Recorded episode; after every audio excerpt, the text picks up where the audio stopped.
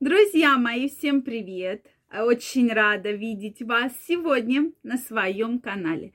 С вами Ольга Придухина. Сегодняшнее видео хочу посвятить теме искривления полового члена. Да, такая история случается, и вы мне задаете на эту тему вопросы. Почему случается данная патология и что с этим делать. Поэтому давайте сегодня разберемся. Если у вас есть вопросы или вы хотите, чтобы мы в следующих видео разобрали тему, которая вас интересует, обязательно напишите мне в комментариях. Также, друзья мои, если вы еще не подписаны на мой канал, я вас приглашаю подписываться. Обязательно делитесь вашим мнением, задавайте вопросы, которые вас интересуют. Я специально не закрываю для вас комментарии, чтобы вы могли поделиться своим мнением и задать интересующие вас вопросы. Ну что, друзья мои, да, к сожалению, такая патология, как искривление полового члена, встречается.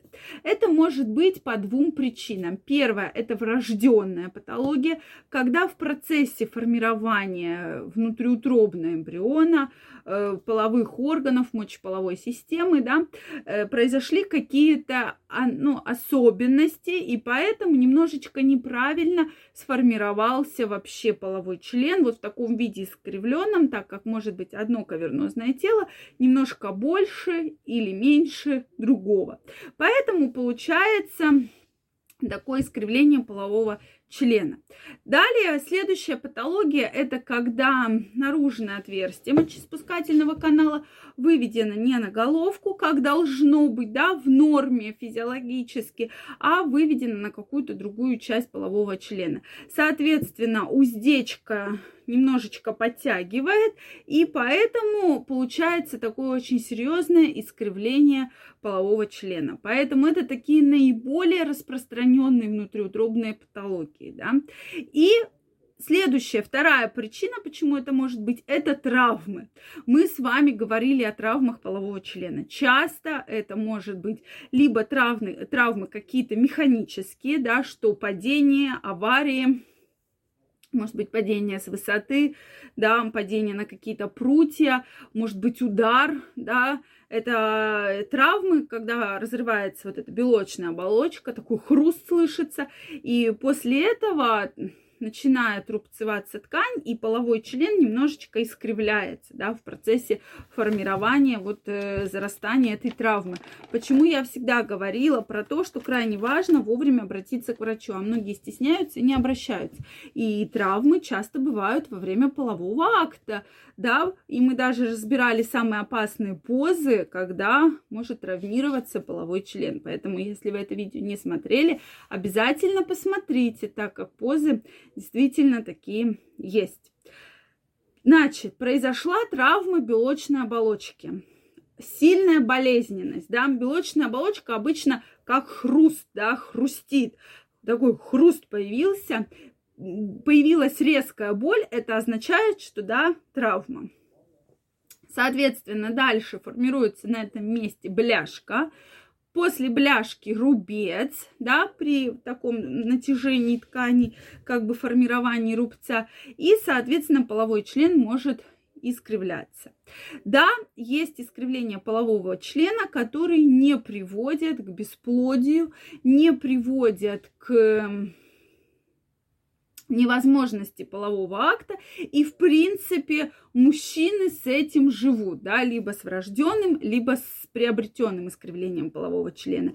Но часто, особенно после травмы, возникает серьезная болезненность, и болезненность во время полового акта, и невозможность вообще вступить в половой акт из-за того, что может быть настолько форма изменена полностью, да, это еще и болезненно и так далее. То есть невозможность абсолютно.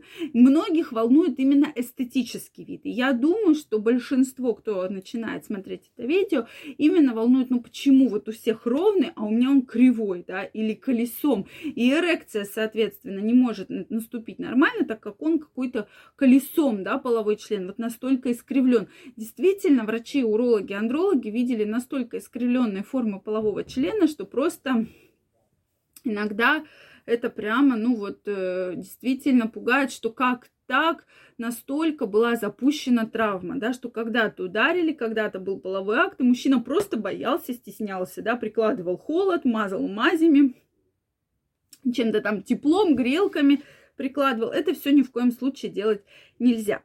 Теперь, как же бороться с искривлениями? Существует два способа, да? Соответственно, первый способ, и вообще это способ в острую фазу, когда производ... проявляется болезненность. Ну, обычно это не врожденные патологии, да, это обычно именно травматизация.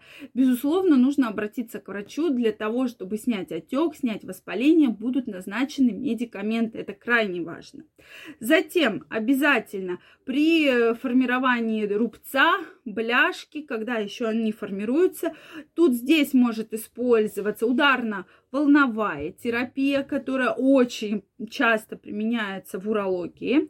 Дальше может быть помпа вакуумная, да, такая вот как воздухом вытягивается половой член в форме эрекции. Но здесь больше именно рекомендуется экстендер использовать.